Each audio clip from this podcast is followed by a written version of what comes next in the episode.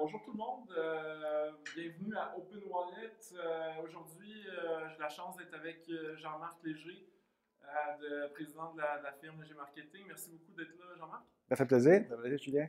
Puis c'est ça, ben, pour ceux qui, qui, qui, qui découvrent l'émission pour la première fois, Open Wallet, c'est une émission où j'interviewe des gens super intéressants qui viennent, ça peut être des gens d'affaires, ça peut être des, des, des, sportifs, comme on a eu la, la semaine dernière. Euh, ou des gens qui ont réalisé des choses intéressantes, peu importe le sujet, et je leur pose des questions sur l'argent, euh, parce que c'est un tabou dans la société, ou du moins, euh, je pense que c'est un tabou dans la société, et ça permet d'ouvrir le débat sur les finances personnelles, sur l'investissement, qui est un peu l'émission de Darbican qui, qui m'accompagne. donc, ben, Jean-Marc, je vais te poser la question avec laquelle je brise la glace avec tout le monde.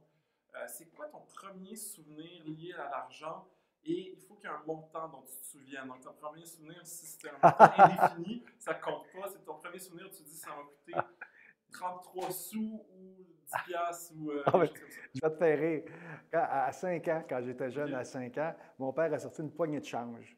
Puis dans le poignet de change, il, avait il faisait toujours la même attrape, c'est que tu avais toutes des, des, euh, de la monnaie blanche, il y avait une mm-hmm. monnaie brune qui était celle du, sou. Fait il était persuadé que, parce que tous les enfants prenaient le sou en disant qu'il était différent. Mm-hmm. Moi, j'avais 5 ans, j'avais compris très, très vite que le 25 sous, c'est ce qui valait le plus. Fait que j'avais pris le 25 sous, puis je me suis fait 25 sous. C'est la première fois. j'avais compris la valeur de l'argent très jeune. Oui, c'est cool. Puis qu'est-ce que tu faisais avec euh, ces 25 sous-là? Ah, moi, j'ai ramassé. Moi, j'ai ramassé tellement là, que je ramassais de l'argent. C'est que j'avais un petit cochon là, que je gardais au cas si mon père a eu des problèmes financiers. À quel âge? Ah, moins de 10 ans, 7, 8 ans. Ben, c'est parce que mon père faisait de la politique. Hein? Puis la politique, l'argent et la politique, c'est deux mondes. Fait que mon père, faire de l'argent, il était millionnaire avant d'aller en politique. Mhm. Quand il est arrivé en politique puis s'est fait élire, il était député du Parti québécois en 1970. Là, il était le premier député élu de l'histoire. Et quand il était élu, son salaire est passé de plusieurs centaines de milliers de dollars à 22 000 dollars par année. On était cinq enfants. Fait que la valeur de l'argent, on l'a connu très, très vite. Et moi, quand j'étais petit, parce que mon père disait, ben là, il faut faire attention, c'est serré. On n'était pas habitué parce que les premières années, il y avait beaucoup d'argent. Fait que moi, j'avais mon petit cochon, je me disais, si mon père a besoin d'argent, je serai là. Et, j'imagine que c'était un Est-ce que, est que, ta mère était contre son, son arrivée en politique? J'ai l'impression que si à cet âge-là, tu étais conscient de la situation financière, c'est qu'il devait avoir une tension. Non, mon père était heureux. Non, il n'y a jamais eu de tension monétaire. Mon père était heureux puis euh, en politique. Puis à l'époque, la politique, c'est pas comme aujourd'hui, où souvent, tu as des professionnels de la politique qui font ça comme profession. Mon père, c'est tout un élan d'une époque après Révolution tranquille mm. que quand, quand tu voulais changer le Québec, tu allais en politique. Aujourd'hui, quand tu veux changer le Québec, tu fais comme, comme je fais, tu t'en vas en affaires. C'est là qui sont les vraies affaires. Mais dans les années 70, c'était pas comme ça. Puis, euh, quand est-ce que tu as décidé de. tu sais, je sais que tu étudies en économie, fait que tu avais un intérêt pour l'argent, puis à, 5 ans, tu, calculais tes, 25 cents. Euh, c'était quoi, ça, ça, quoi tes premiers objectifs de carrière? Ou, euh? ah, moi, je suis plus un statisticien. Moi, c'est la statistique qui était mon métier. J'aime. À 11 ans, j'étais responsable des Ligues du Nord de baseball.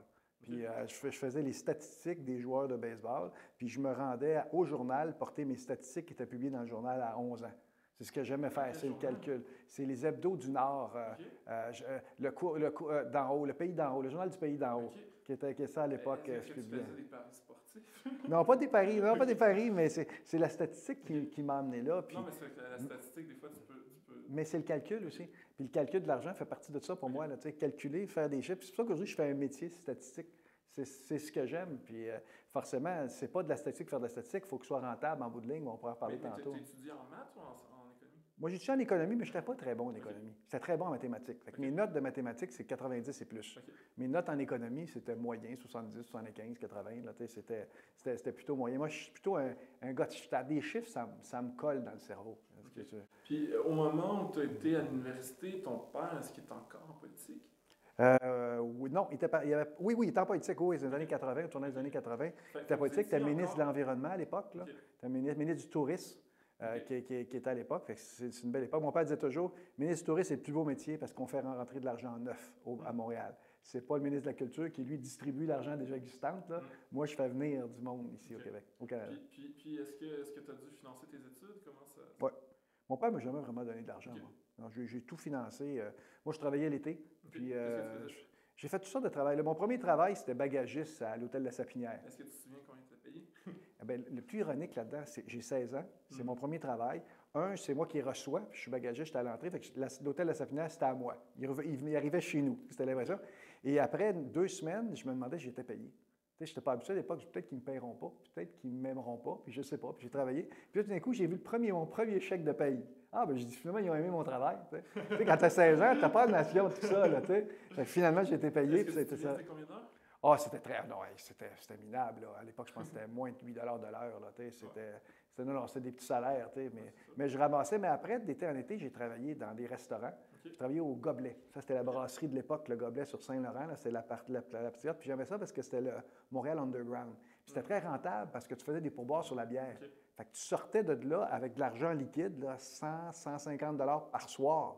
Dans que tu faisais, euh. dans l'argent liquide, là, parce que les gens te payaient en pourboire, puis euh, parce que le salaire de base, c'était très, très faible. C'était 3 quelque chose pour quelqu'un qui travaille dans un, dans, un, dans un, restaurant. Fait que je sortais de là, puis en plus, j'ai fait de la, vente itinérante. Fait que dans le même été. Fait que dans une été, j'avais fait 15 000 C'était, à, l'époque, c'était des subventions gouvernementales, c'était des, portes, des, des coupes froides pour les portes. Tu vendais ça, ça ne coûtait rien à la personne qui, qui, l'achetait, c'est le gouvernement qui finançait. Fait que j'ai fait, j'ai une été, là, mon été des 18 ans, là, j'ai fait 15 000 dans l'été, là. Là, j'ai compris que c'était possible de faire de l'argent. Il faut que tu sois indépendant si tu veux faire des choses. Moi, depuis que je suis jeune, l'indépendance économique était fondamentale. Ça vient, ça, vient ça vient, de qui? Parce que j'ai l'impression que c'est un, un, thème récurrent. puis il y en a plein de jeunes qui, qui quand tu as 15 000 tu penses que tu es riche dépenses. non, pas moi, non, non. est-ce que tu as une idée d'où ça Bien, c'est toujours la réserve de dire au cas pour un imprévu. Même dans mon entreprise, tu as toujours un plan B, un plan C. Puis des fois, tu joues serré dans une entreprise, on pourra en reparler. Ah, c'est peut-être un côté actuaire, c'est prudence. Oui, prudence, c'est prudence, c'est ça. Tu as toujours une protection. Dans la vraie vie, aujourd'hui, c'est pas dépendre des banques. Hmm. Ce n'est pas la banque qui va décider ce qui se passe dans mon entreprise. tu as toujours une protection financière. puis, puis euh, après, tu t'es lancé en affaires avec ton père? Oui, en 86. 86. Euh, euh, est-ce que tu étais sur le marché du travail après euh, avoir gradué ou tu as eu ton diplôme? Puis... Moi, j'ai eu mon diplôme. Moi, je voulais être journaliste. Hein, tu comprends ce que c'est, Julien? Ton, ton, ton père était journaliste. Mon père avait été journaliste avant, avant aussi. Il a fait ce travail qu'il a fait. Puis moi, je voulais être journaliste quand, quand je sortais de l'université. Puis j'ai appliqué. J'ai appliqué à TQS, journaliste télé. Moi, j'aimais mieux la télé. Je trouvais que ça communiquait plus facilement avec des gens. J'ai appliqué à TQS à l'époque. Ils embauchaient des journalistes avec la caméra à l'épaule. Fait que je faisais, et la caméra et ça. Et j'ai appliqué, j'ai été refusé. C'est la seule fois de ma vie où j'ai été refusé. J'étais assez insulté, qui ne comprennent pas, mon petit jeune ambitieux, qui ne comprennent pas que moi, la télé, c'est normal, puis j'aurais aimé, j'aurais performé là-dedans. Puis le jour qu'il a refusé, la semaine suivante, je me suis retourné vers mon père et dit Regarde, on crée notre propre entreprise. Fait que le fait qu'il m'a refusé, c'était la plus belle décision de ma vie. Parce que là, j'ai créé mon entreprise avec mon père. Puis la raison pour laquelle Léger est créé aujourd'hui, ce n'était pas un plan d'affaires faramineux, c'était de travailler avec mon père. Fait que, on a travaillé ensemble pour créer l'entreprise, 50-50. Puis on a lancé l'entreprise. Mon père est mort en 93, euh, sept ans plus tard. Puis c'était quoi les circonstances, lui? Est-ce qu'il cherchait une deuxième carrière? Il avait perdu les élections de 85. Le PQ s'était fait mettre à la porte. Euh, il était dans plusieurs organismes. Tu sais, quand tu es péquiste, c'est pas facile de se retrouver un travail. Hmm. Fait que lui, il était directeur général d'Amnesty International. Il était, dans, il était dans 14 fondations qui redonnait à la société. c'est là que j'ai dit, ben, regarde, ça vaut peut-être la peine pour une fois que tu reviennes à refaire de l'argent. Puis là, on est parti euh, à l'entreprise ensemble. C'était quoi, le, tu sais, quand on s'associe avec quelqu'un, c'était qui apportait quoi? Euh, S'associer avec son père, c'est particulier parce qu'au bout d'un an, j'avais l'impression que c'était moi le père et lui le fils. Mon père était plus délinquant que moi. Que quand on a géré l'entreprise, moi, je savais c'est quoi la valeur de l'argent. Mon père, dès qu'il avait de l'argent, il dépensait. Fait que ça avait deux, euh, deux, deux styles différents. Là, puis, euh, puis mon père était là pour régler les problèmes qui sont. Sans mon père, je n'aurais jamais eu l'entreprise parce que les problèmes compliqués, c'est lui qui réglait. Avec les gouvernements, les taxations, avec les employés. quand tu gères, tu n'as pas toute cette expérience-là. Ça, ça, s'apprend sur. Euh, fait qu'il m'a enseigné ça, puis il est disparu en 93. c'est là que j'ai changé le nom de léger à léger en léger marketing. Qui j'étais davantage, c'est plus quelqu'un de marketing. Puis j'imagine qu'au début, euh, ton père étant un ancien ministre péquiste, est-ce que. Puis, vous êtes connu pour vos sondages politiques, mais c'est probablement un, petit pourcentage chef d'affaires. D'ailleurs, je serais curieux, c'est quoi le pourcentage des sondages politiques? pour ceux qui nous écoutent, le politique, c'est 1% de notre chiffre d'affaires. Puis je dis souvent que c'est 99% de mes troubles. Parce que quand tu dis que la CAQ est en avance, les péquistes te traitent de traite. Hmm. Puis euh, ces médias sociaux, là, je me suis fait traiter de traite en disant que le goût était pour gagner les élections. Ou quand tu dis que Trudeau va gagner au fédéral, bien là, les conservateurs taillent. Fait qu'à chaque fois, quand, tu fais du sondage politique, tu te fais rire par tout le monde. Mais c'est 1% de chiffre. Au début, tu sais, comme il y avait été en politique pendant longtemps, puis il devait avoir des, contacts avec les sondeurs de parti, puis euh, Est-ce que c'était ça ou, pas? Bien, au début, l'affaire là, c'est que mon père, c'est pour ça qu'on s'est appelé léger. Hmm. Parce que mon père dit, regardez, mon père était connu et aimé de tous les partis politiques. Mais on s'est dit, regarde, il a fait de la politique et nous, on n'a pas le droit à l'erreur. On aurait pu s'appeler un nom obscur que personne ne sait, pas nommer de nom de concurrent. tu ne sais jamais qui est hmm. derrière. Là, nous autres, on dit, gars, c'est léger. On, on, sait, mon père a des convictions. Moi, ma job, c'est de dire la vérité. Puis étant donné ça, on n'a pas le droit à l'erreur. On a toujours été plus précis à cause de ça. Des élections plus faciles, plus difficiles, mais c'est à cause de ça. mais les premiers gros contrats, est-ce que c'était genre le Parti québécois? Ah, c'est la FECUM, l'Association étudiante de l'Université de Montréal. Okay. m'a donné mon premier mandat. Que j'ai 10 000 10 000 les premiers. C'était beaucoup, là. Mm. On a créé ça en août 86. C'est là où j'ai eu mon premier mandat. Mon deuxième mandat s'est retrouvé en novembre 86, donc trois mois plus tard. Euh, puis chaque fois qu'on avait un mandat, on achetait quelque chose. On achetait un meuble, on achetait un photocopieur, on achetait. Fait on n'a jamais emprunté pour créer l'entreprise. On a mis 300 dollars chacun dans l'entreprise. On avait 600 dollars dans l'entreprise. On ne se prenait aucun salaire.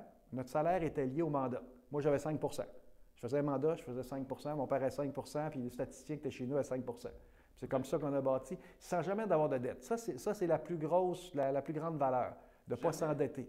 Euh, plus tard, j'en ai eu, j'ai fait des acquisitions, mais des dettes plus contrôlées. Mais ça, ça a été quelque chose. Fait que l'argent, au départ, il n'y en avait pas beaucoup. Là. Euh, euh, au début, est-ce que c'était juste vous deux? Ou... Tu sais que la première fois, j'ai jamais dit ça à personne, ce que je te raconte là. le monde ne savent pas, ce, ce bout-là. Aujourd'hui, tu vois l'entreprise, puis c'est multimillionnaire, c'est parfait. Oui, mais dans la vraie vie, là, moi, j'ai commencé avec un téléphone, un bureau, pas de paye. Hmm. Mais jamais ça, ce que je faisais. Est-ce qu'au début, c'était juste deux personnes? Est-ce que tu faisais les appels? Ou... Tout. Ah, ben, j'avais embauché des intervieweuses. Euh, des madames qui étaient, qui étaient bonnes intervieweuses, puis euh, qui faisaient ça que je payais au, travail. Là, puis, eh, euh, t'en, as-tu fait carrément? Ah ouais, moi j'ai fait. ah, tout, tout, tout, tout, tout, tout.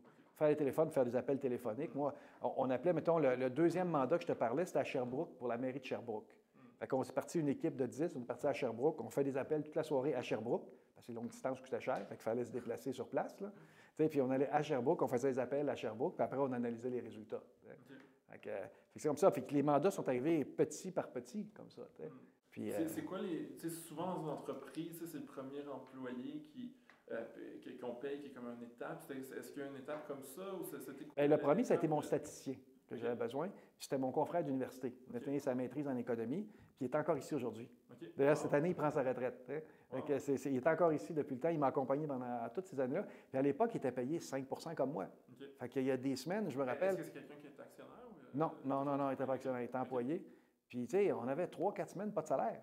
Puis, d'un coup, on avait un chèque. Mais hop, on était content. Mon premier chèque, c'était 50 Ma première paye, c'était 50 Puis, est-ce que, euh, aujourd'hui, est-ce que tu contrôles la compagnie à 100% À 100% à, plus de 50% J'ai donné des actions en DVP, hmm. puis j'ai le fonds de solidarité. Fonds de solidarité qui est actionnaire. Eux autres, c'était un actionnaire extraordinaire. On pourra en reparler plus tard. Là. Eux autres m'ont permis d'aller beaucoup plus loin. OK. Euh, puis, puis, ça, ça c'était quelle année, leur investissement? du fonds de solidarité, c'était en 2000. En 2000, quand on a fait notre première acquisition, qui était un moment important de l'entreprise. Hmm. Puis, euh, tu sais, une des choses, euh, tu sais, l'entreprise a évolué sur le plan géographique. Donc, est-ce que, quand est-ce que tu as sauté et tu t'es dit, ben, on, va en, en, deçà du Québec? Parce qu'au début, tu, ce que tu me disais, c'est que tu, planchais sur la notoriété de ton père, puis là, toi, tu es, rendu connu toi-même parce que tu es tout en télé. Euh, quand tu t'en vas à, je pensais que tu à Philadelphie aussi, ou à Toronto, euh, Monsieur Léger, c'est pas, euh, j'entends pas de leur chaise. Ben, c'est différent aux États-Unis, c'est la notoriété, c'est zéro. Là, mm. c'est Léger, c'est quoi, Ledger, Ledger. Ils sont, même, sont même pas capables de prononcer le nom. Mais à l'époque, tu vois, on avait un bureau à Montréal. On a eu ensuite des employés qu'on a embauchés. On avait une dizaine d'employés à Montréal à temps plein. On était dans un sous-sol dans l'est de Montréal. Là, puis on a déménagé ensuite dans, dans Anjou. Après, on est déménagé ici au centre-ville de, de Montréal. Et là, on a ouvert un bureau à Québec. Puis là, ce qui avait été le fantastique là, à Québec, c'était en 89, probablement autour de 89, c'était Robert Bourassa. Puis, tandis que mon père est un ministre péquiste, Robert Bourassa est un ami de la famille. Puis on a fait la grosse ouverture à Québec et Robert Bourassa a dû faire le discours officiel pour dire comment on ah était bon et précis. Ça, ça nous avait aidé beaucoup. Euh, Bourassa nous avait aidé beaucoup à l'époque. Puis tu avais tout le conseil des ministres qui était venu. On était à Québec, là, qui était venu pour l'ouverture des bureaux à Québec. C'est la première fois qu'on sortait de Montréal qu'on avait un deuxième bureau à gérer. Là, ça, c'était la première étape. À, cette époque-là, j'imagine que tu payais un salaire, tu encore. Euh, je payais un salaire, mais ce pas des salaires élevés. Même aujourd'hui, j'ai un salaire, mais c'est pas là, c'est plus la valeur de l'entreprise qui, monte. Là, Puis, euh, mais tu sais, est-ce, que tu as déjà pris des dividendes ou. Euh, Zéro. Jamais? Ben, c'était très, très. Des bonifications quand j'atteins des choses extraordinaires. Mais de la, dividende, je ne l'ai pas pris parce que j'ai voulu toujours réinvestir dans l'entreprise. Au lieu d'emprunter, tu réinvestis, puis tu réinvestis. Puis c'est là que j'ai créé de la valeur. Parce que cette entreprise-là n'a pas été vampirisée. Hmm. J'avais un de mes concurrents, Sorecom. À hmm. l'époque, quand je suis arrivé, c'était lui qui était numéro un. Bien, le président, il a vampirisé toujours l'entreprise. À hmm. trois, quatre ans après, elle a tombé. Tu ne peux pas sortir trop d'argent. Une entreprise a besoin de vivre. Là, mais, mais j'imagine, avec le succès, puis le temps, il y a, est-ce que tu as un conseiller euh, financier? Oui, oui, oui. Mais le fond. Lui, tu n'as pas dit, tu sais, 100 ton portefeuille est exposé à un risque systémique de l'entreprise. Ah, mais là, ce qui se passe, tu vois, dans, l'évolution de l'entreprise, ensuite de ça, on, on, a fait toutes sortes de mandats en Afrique, des mandats dans toute la francophonie. Puis là, il est arrivé le moment de l'année 2000, qui est l'acquisition que j'ai faite. Je fais une acquisition à Toronto. Hmm. J'ai fait ça avec le Fonds de solidarité. C'est eux qui investissent. Puis c'est là qu'ils m'ont permis d'aller plus loin, de prendre le risque. Sauf que là, j'ai fait tout ce qu'il ne fallait pas faire dans une acquisition, je l'ai fait. Je sais ce qu'il ne faut pas faire. J'en ai fait 10, moi, depuis. Là, mais au départ, les erreurs de ne pas savoir pourquoi j'achetais. Euh, le partenaire qui était là, c'était un partenaire, parce que j'avais réussi à convaincre quelqu'un, mais ce n'était pas le bon partenaire. Euh, ce qu'il m'a promis, il ne livrait pas. Tellement qu'à un moment donné, je l'ai appelé, je lui ai dit Écoute, le plan, tu ne livres pas. Puis là, il me répond, il dit Oui, mais le merge qu'on a fait, euh, c'est profitable pour les deux. Je dis Le merge, la fusion qu'on a fait, je t'ai acheté, je t'ai payé en argent, ce n'est pas une fusion. Oui, mais grâce à moi, tu ne seras pas à Toronto. Je dis, gars, je vais t'expliquer ça, là. Je te mets à la porte. J'ai plus besoin de toi, ça n'a pas de bon sens. Je m'en vais à Toronto. Dans quatre heures, je suis au bureau de Toronto, il faut que tu sois parti. Et là, j'ai pris le contrôle du bureau de Toronto. C'est pas facile pour un Québécois francophone d'acheter à Toronto. Mm. C'est pas toujours facile. D'habitude, c'est l'inverse qui se passe. Moi, j'ai acheté à Toronto, puis il a fallu que je m'impose à Toronto. Puis là, depuis le temps, ben là, j'ai pris. Euh, on a pris de l'envergure. On est très connu à Toronto aussi. Là. Mm. On est numéro un en Alberta, nous, léger. Les gens ne savent pas, mais dans l'Ouest canadien, je suis numéro un tu, ouvres un peu la porte où les, les Québécois qui ont l'impression d'être euh, nés pour un petit pain. Ouais. Euh, puis, puis il y a la perception des Canadiens anglais de nous. Puis je sais que tu écris, euh, écris, un livre qui s'appelle Code Québec. Euh, que, que, je recommande à tout le monde. Quel plaisir de l'écrire, le plaisir de le lire aussi, vous allez voir ça. Vous voulez comprendre la différence, puis sur l'argent, on a un, un, chapitre aussi. Là. Et, et, justement, ça m'amène à cette question-là. Est-ce que c'est quoi ce, bagage-là où on a l'impression que c'est moins naturel pour une compagnie du Québec d'acheter à Toronto, puis que les Canadiens anglais trouvent aussi que c'est pas. Peux-tu me parler un peu de ce sujet-là? Ben, le premier élément, c'est que le Canada, c'est pas Toronto. Hmm. Parce que ceux qu'on n'aime pas, c'est ceux qui sont à Toronto, parce qu'ils ont une condescendance. Mais tout le monde au Canada haït Toronto. Hmm. Quand je suis à Edmonton, il haïssent Toronto à mourir. Quand je suis à Halifax, il haïssent Toronto à mourir. Et tout le monde a un conflit avec Toronto. souvent, nous, comme Québécois, on dit que ce sont les Canadiens anglais. Non, non, c'est Toronto qui est le problème. Mm. Parce que Toronto se pense le centre du monde. Mm. ce qui fait quand tu négocies avec eux, tu ne négocies pas d'égal à égal. C'est ça qui est difficile à Toronto, faire des mm. affaires. Alors qu'un Québécois qui fait des affaires dans l'Ouest, bienvenue, hein? Montre-moi que ton produit est bon, puis bienvenue. Fait que moi, j'ai une expansion pan-canadienne facile. Le plus difficile, c'est le cœur de la bête, c'est Toronto. Parce qu'à Toronto, il y a aussi le fait que c'est multiethnique. Hmm. Une personne sur deux qui vit actuellement à Toronto est née à l'extérieur du pays. Hmm. Ce n'est pas des anglophones orangistes, manches canadiens, là. C'est pas ça, Toronto. C'est que le Québec, ça ne les intéresse pas. Tu as des Pakistanais, des Hindous, des, gens qui viennent des pays de l'Europe de l'Est. Tu as un melting pot d'une puissance. Toronto est une ville extraordinaire, mais le Québec, ça n'existe pas pour eux autres. C'est comme la campagne pour eux autres. Ils ne sont hmm. jamais venus. Ils ne parlent pas ici. Fait vit pas, on vit dans deux mondes parallèles. Ça a des conséquences au niveau des, différences de comportement et d'attitude. C'est là le livre Le Code Québec, où on a mesuré les sept véritables différences, et l'argent en est une fondamentale. Puis on a compris pourquoi, Julien.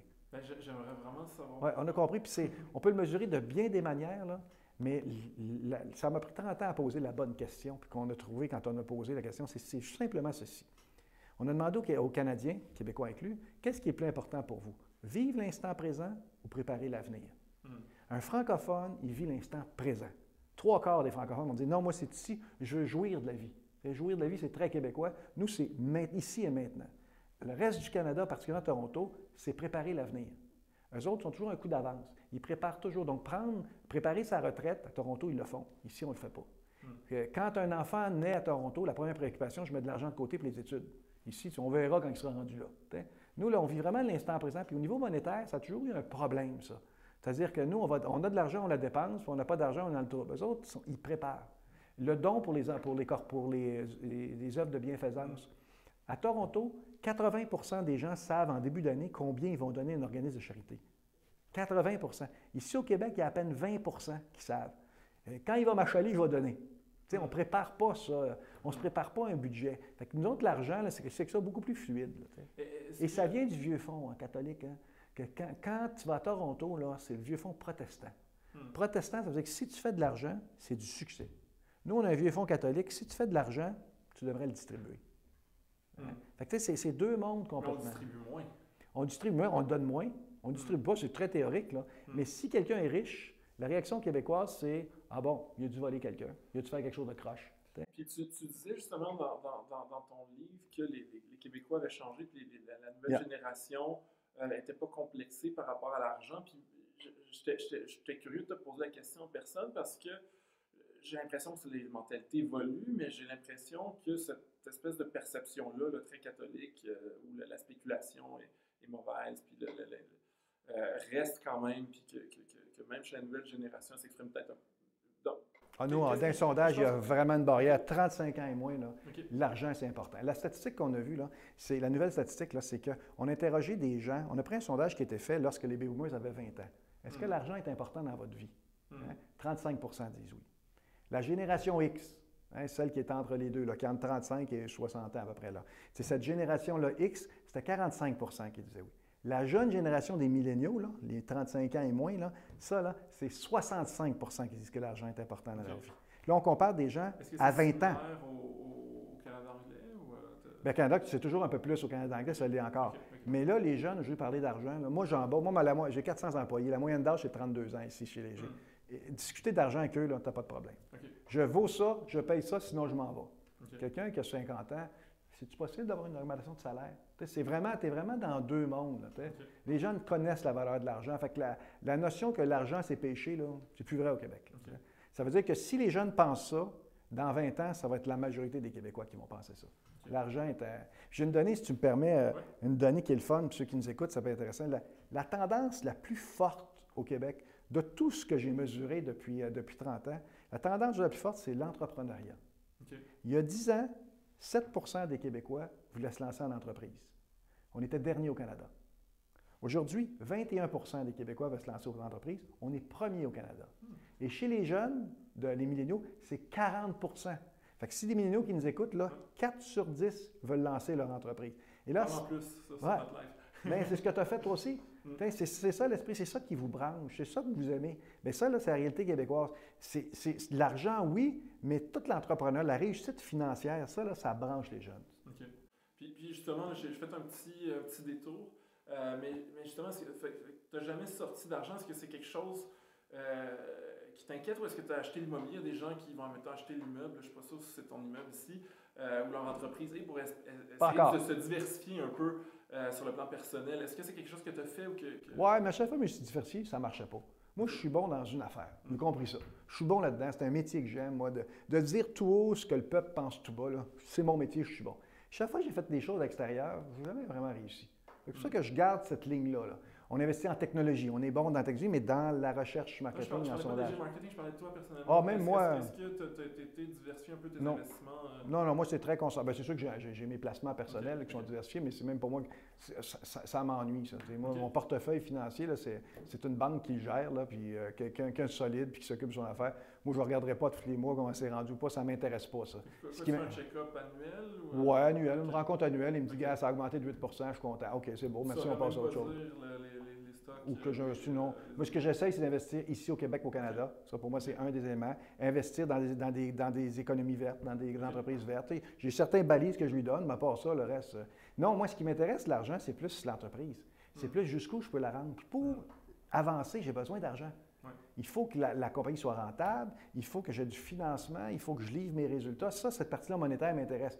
Ma fortune personnelle, je veux de l'argent, je ne suis pas préoccupé par ça. Puis ça ne m'intéresse pas beaucoup. Puis, ça, m'amène à une autre question. Puis on, s'était parlé il y a longtemps, quand, j'étais journaliste, je t'avais posé la question si tu allais faire un IPO éventuellement. Puis ta réponse à l'époque, c'est que ça faisait partie des plans. Est-ce que c'est toujours le cas? Oui, c'est toujours le cas. Moi, ça, fait euh, plus de cinq ans que j'ai ce même plan-là. Moi, à l'NPO, j'ai besoin d'une masse critique. Hmm. Atteindre un niveau de. Moi, ce que je veux atteindre, c'est un minimum de 50 millions de chiffre d'affaires. Je suis un peu plus de 30 millions aujourd'hui.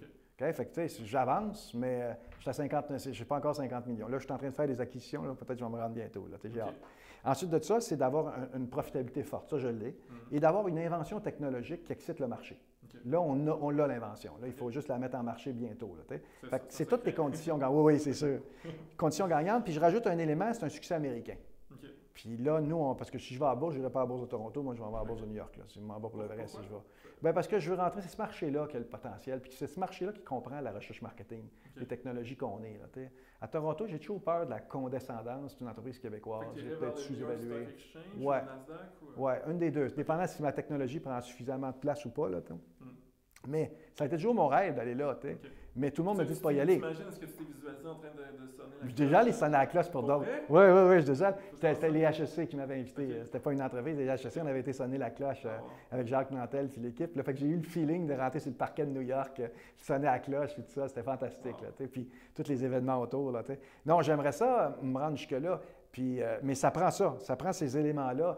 Autrement dit, j'essaie de créer les conditions gagnantes pour y aller. Par contre, tous mes conseillers disent de ne pas y aller. C'est trop compliqué, ça coûte trop cher, pourquoi te limiter, tu peux aller chez dans le privé. Fait que je sais que le marché n'est pas nécessairement favorable parce que c'est compliqué d'aller à ce stock boursier, puis tu es limité.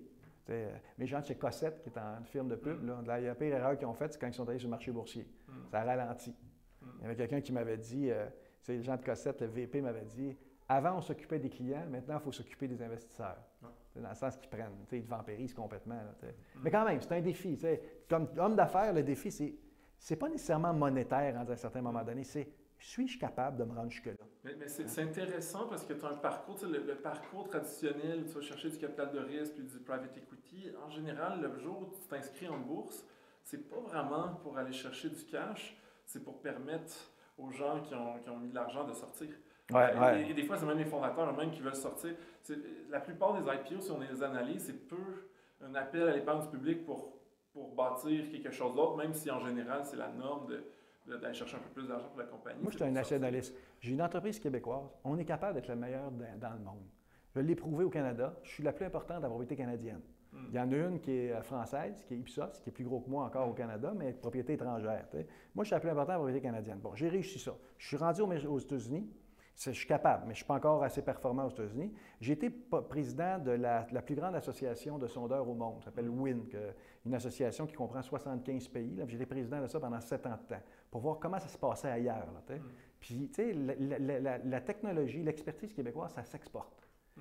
C'est difficile de, rendre ça rentable au Québec. Mais quand tu as réussi à faire ça, après, tu es prêt pour les marchés étrangers. C'est là qu'on est. Fait que si je vois un IPO, pour moi, c'est pour aller plus loin, c'est pour faire des acquisitions, pour aller plus loin. C'est pas pour euh, vendre la moitié de tes actions puis t'acheter un bateau. Non, mais je vais le faire, m'en vendre un peu pareil. Hmm. parce qu'il faut que je me protège. Il faut, il faut qu'il y ait une rentabilité, il faut que je n'ai pas cette préoccupation-là. Le, but principal, ce serait pour aller chercher des, capitaux importants. Pour des acquisitions importantes. Moi, quand je vais arriver à l'IPO, je vais dire, regarde, je vais acheter cette entreprise-là, elle coûte 200 millions de dollars, j'ai besoin du marché pour ça. Hmm. Fait que c'est plus pour ça. Fait tu crées, tu sais pas si je vais être capable de me rendre jusqu'au bout, mais je crée les conditions pour. Hmm. Quand ils vont être là, bien là, je vais, je vais essayer de faire le saut. OK. Puis ça, ça, ressemblerait à quoi le, succès pour toi, la vision de, de marketing qui, qui, qui, est ah. maximale? Ça, la, vraie, là, intérieure, là, c'est que si je réussissais dans un IPO, c'est pas public, fait que tu peux non. dire ce que tu. Ah, genre, mais même je suis habitué. c'est que, tu sais, c'est tous ceux qui m'ont accompagné au fil des années, hmm. d'être capable de, de, toutes les, de toutes les amener ensemble puis de partager la richesse de l'entreprise. Moi, plus, parce que j'ai risqué plus. Hmm. Mais que les gens qui m'ont accompagné, je l'ai dit souvent ici, ce que j'appelle les personnes clés dans l'organisation, tu sais, qui soient capables. Est-ce que un pool d'options pour tes employés ou c'est des actions? C'est-à-dire, ce que j'ai fait, c'est que les VP, je leur ai donné des actions. Donc, toute ma, structure de base, là, mes VP, qui sont une dizaine, je leur ai donné des actions. Mais j'ai une deuxième structure. On a créé ici ce qu'on appelle un, Profit Sharing Program, un programme de partage des profits. Ce qui fait qu'à tous les trois mois, je présente des états financiers à tous mes employés. Puis je leur dis, si on atteint tel niveau de profit, tout ce qui est au-dessus vous appartient. En faisant ça, je les éduque financièrement la, secrétaire qui est en bas, là, puis se demande le nombre de crayons qu'elle a acheté ou le nombre de, papiers qu'elle a acheté, elle fait attention parce qu'elle va être sûre d'avoir son PSP, son Profit Sharing Program à la fin. Fait ce qui fait que ça, crée une culture financière. Puis nous, on est très transparent. Voici ce qu'on a. Quand ça va bien, on le dit. Quand ça va mal, on dit. Bien, avec ça, j'ai créé une belle esprit d'équipe. Mais ce que j'aimerais me rendre, c'est l'étape suivante. C'est-à-dire donner des options aux employés, aller à la bourse et partager. Hmm. Fait que le plus beau moment de l'entreprise, c'est de dire, regardez, je vous distribue les chèques. Hmm. Hein? Mais, tu sais, c'est une job entre aujourd'hui puis se rendre jusque-là. non, mais, mais, ce que j'imagine, tu vas faire des acquisitions. Euh, en termes de, taille, est-ce que, est que, tu t'imagines être une multinationale dans. dans, dans oui, mais je trouve que le marché nord-américain. Je sais pas, dans mon métier, tu n'as plus besoin pour faire un sondage au Japon aujourd'hui. je le fais d'ici, j'ai des amis au Japon. Tu n'as plus besoin d'être partout dans le monde. Avant, là, c'était un modèle d'affaires. Mes gros concurrents mondiaux, là, ils ont 80 bureaux dans 80 pays. Aujourd'hui, tu n'as plus besoin de ça. Idéalement, c'est une, une, une, entreprise par continent. Tu as cinq, bureaux, un par continent. Ça, c'est peut-être. Mais dans un premier temps, c'est l'Amérique du Nord. Le terrain de jeu est ici. Hmm. Écoute, on a 330, 325 millions d'Américains qui sont derrière, avec le plus gros marché au monde. Et le, marché, c'est quoi pour, la recherche marketing et les sondages, euh, tout, à agrégé? Ben, c'est parce qu'aujourd'hui, ça a changé. Parce que le marché de la recherche marketing, c'est 40 milliards. C'est quand même pas mal. Oui, à l'échelle mondiale. C'est quand même beaucoup. Puis, euh, mais, tu, euh, mais, mais alors que tu. Euh, mais là, tu comprends l'analytics, tu comprends d'autres éléments. c'est un marché quand même qui est, qui est énorme. Hmm. Il y a un potentiel énorme dans, dans, ce marché-là. Le problème, c'est qu'il change. L'argent est toujours là, mais elle change de main. C'est que, mm. Au départ, c'était les firmes traditionnelles. Aujourd'hui, là, tu te retrouves avec des, des firmes technologiques qui, ont, qui font des, des, communautés en ligne. Tu te retrouves avec des, des sondages qui qu'on appelle le VOC, Voice of Customer en temps réel, des panels web, euh, du analytics. Tu as toutes sortes de développements qui fait que c'est, ce marché-là est beaucoup plus grand qu'avant, mais c'est plus difficile d'aller chercher. Ma concurrence est partout maintenant. Mm. Moi, j'ai des petites firmes comme SurveyMonkey qui est aux États-Unis, qui est, oui, qui, était petit quand j'ai commencé, et qui est aujourd'hui énorme. Mais elle, elle me concurrence parce qu'elle donne des, sondages gratuits. Fait, moins de qualité, mais c'est là pareil. Fait, que, fait, que, ta concurrence est partout. OK. Euh, donc, euh, donc, donc, tu penses que tu pourrais réaliser combien de chiffres d'affaires? Euh? Bien, c'est difficile, c'est difficile de le voir. C'est comment être réaliste là-dedans. Pour moi, ce n'est pas, pas, en fonction d'un chiffre, c'est dire, à fond, jusqu'où je peux me rendre. Là, on a fait 10 acquisitions. Là, on est au moment où on se parle, on est en train de faire des acquisitions. Puis si je réussis avec ça, je vais doubler rapidement mon chiffre d'affaires. Puis là, à partir de là, là, à partir du moment où tu atteins les 50 millions que je te pensais tantôt, tu es dans une masse critique qui te permet d'aller beaucoup plus vite. Là. Le plus dur, c'est de se rendre jusque-là. Puis, euh, si jamais, justement, tu faisais un. Quand tu vas faire un IPO, euh, puis, euh, bon, c'est sûr qu'au début, tu ne vends pas, puis à un moment donné, tu commences à vendre un peu juste pour diversifier ton risque. Qu'est-ce que tu ferais avec l'argent si maintenant tu avais des, millions? Parce que les gens pensent que les gens qui dirigent des grosses business sont riches, puis, corrige-moi si tu nages dans l'argent, mais souvent les fondateurs se retrouvent à ne pas avoir tant de liquidité, puis peut-être que tu ne pourrais pas t'acheter un bateau, dépendamment de la taille. ben, tu parce que moi, tu, mets assez de liquidité pour te protéger, pour ne pas être dépendant. C'est comme mon père était en politique, en sortant de la politique, tu te retrouves devant rien. Moi, j'ai choisi un chemin différent à celui, de, celui des affaires parce que moi, je vais être indépendant, puis financièrement, puis la conséquence, c'est que donc je me suis protégé. Mais tu sais, l'argent, là, rendu à un certain niveau, c'est pour te permettre de réaliser des choses. c'est, ça l'élément. Si je vendrais des actions, moi, c'est pour réaliser. Ce que j'aimerais, c'est aider les jeunes startups. Okay. comment je peux aider d'autres à aller plus loin. Là, fait que c'est plus ça parce que. Fait pas d'achat euh, que, que, tu ferais. Euh, non, non, non, non, non, mineur, c'est ça, c'est mineur. Là, c'est pas. Non, c'est pas, non, c'est pas mon grand intérêt. Moi, je suis bien avec ce qu'on a. À un moment donné, c'est comme, tu peux pas manger du steak par jour. C'est comme, c'est comme. Euh, D'ailleurs, j'en mange plus de steak. es végétarien? Non, pas, pas totalement. Là. Mais presque, j'essaye. J'essaye, mais c'est difficile. Euh, puis, j'ai une question. Tes, tes, frères et sœurs ont pris des, parcours différents, puis tu as une sœur qui est en politique. Est-ce que est-ce qu'il y a de la jalousie? Parce que j'imagine que tu as, plus réussi financièrement, ou du moins sur papier, euh, qu'eux. Est-ce que ça crée des tensions en famille? Non, chez nous, il n'y a pas de tension dans la famille. On est cinq enfants. J'ai quatre sœurs qui sont plus vieilles que moi, tous plus vieilles que moi. Non, j'ai pas de frères. J'ai quatre sœurs qui sont plus vieilles que moi. Puis euh, c'est sûr que je les aide. Euh, je les aide d'une manière ou d'une autre. Là, mais il y en a deux qui ont travaillé, même trois qui ont travaillé chez moi ici, chez Léger. Là, il y en a une qui a bâti Léger avec moi. J'ai racheté ses actions. Fait qu'elle a été indépendante financièrement. La deuxième, la même chose. J'ai racheté ses actions. Fait au décès de mon père, il a donné un certain nombre d'actions à mes sœurs et à moi. Là, puis moi, je les ai rachetées au fur et à mesure. Fait que, je les ai rendues indépendantes l'une après l'autre. Là. peut-être que tu as des sœurs qui ont plus d'argent que toi. Ah, non, je pense pas, par exemple. mais ils sont protégés financièrement. cool, mais euh, écoute, euh, ah, j'aimerais terminer en posant une question, c'est-à-dire si tu avais l'air assez précoce en termes de, de, gestion de finances personnelles, mais si tu pouvais te passer un message euh, au jeune Jean-Marc Léger qui a 20 ans par rapport à l'argent, qu'est-ce que tu lui dirais si tu pouvais revenir dans le passé? Bien, c'est de s'entourer de gens compétents. Moi, un des moments clés, c'est quand le Fonds de solidarité est arrivé, il m'a imposé un CFO dans l'entreprise. Donc, on est en 2000. L'arrivée de ce CFO-là a changé les choses. C'est que tu as une connaissance, mais ça prend des vrais pros, soit des mentors ou des gens qui t'accompagnent. La clé d'une entreprise, si j'avais recommencé, c'est de mentorer des bonnes personnes rapidement. Aujourd'hui, on l'a, après un certain nombre d'années, tu as trouvé des gens. Mais la clé, c'est ton noyau. Puis ça t'en prend un financier, ça t'en prend un opérationnel, puis qui te complète, puis moi qui est plus l'entrepreneur.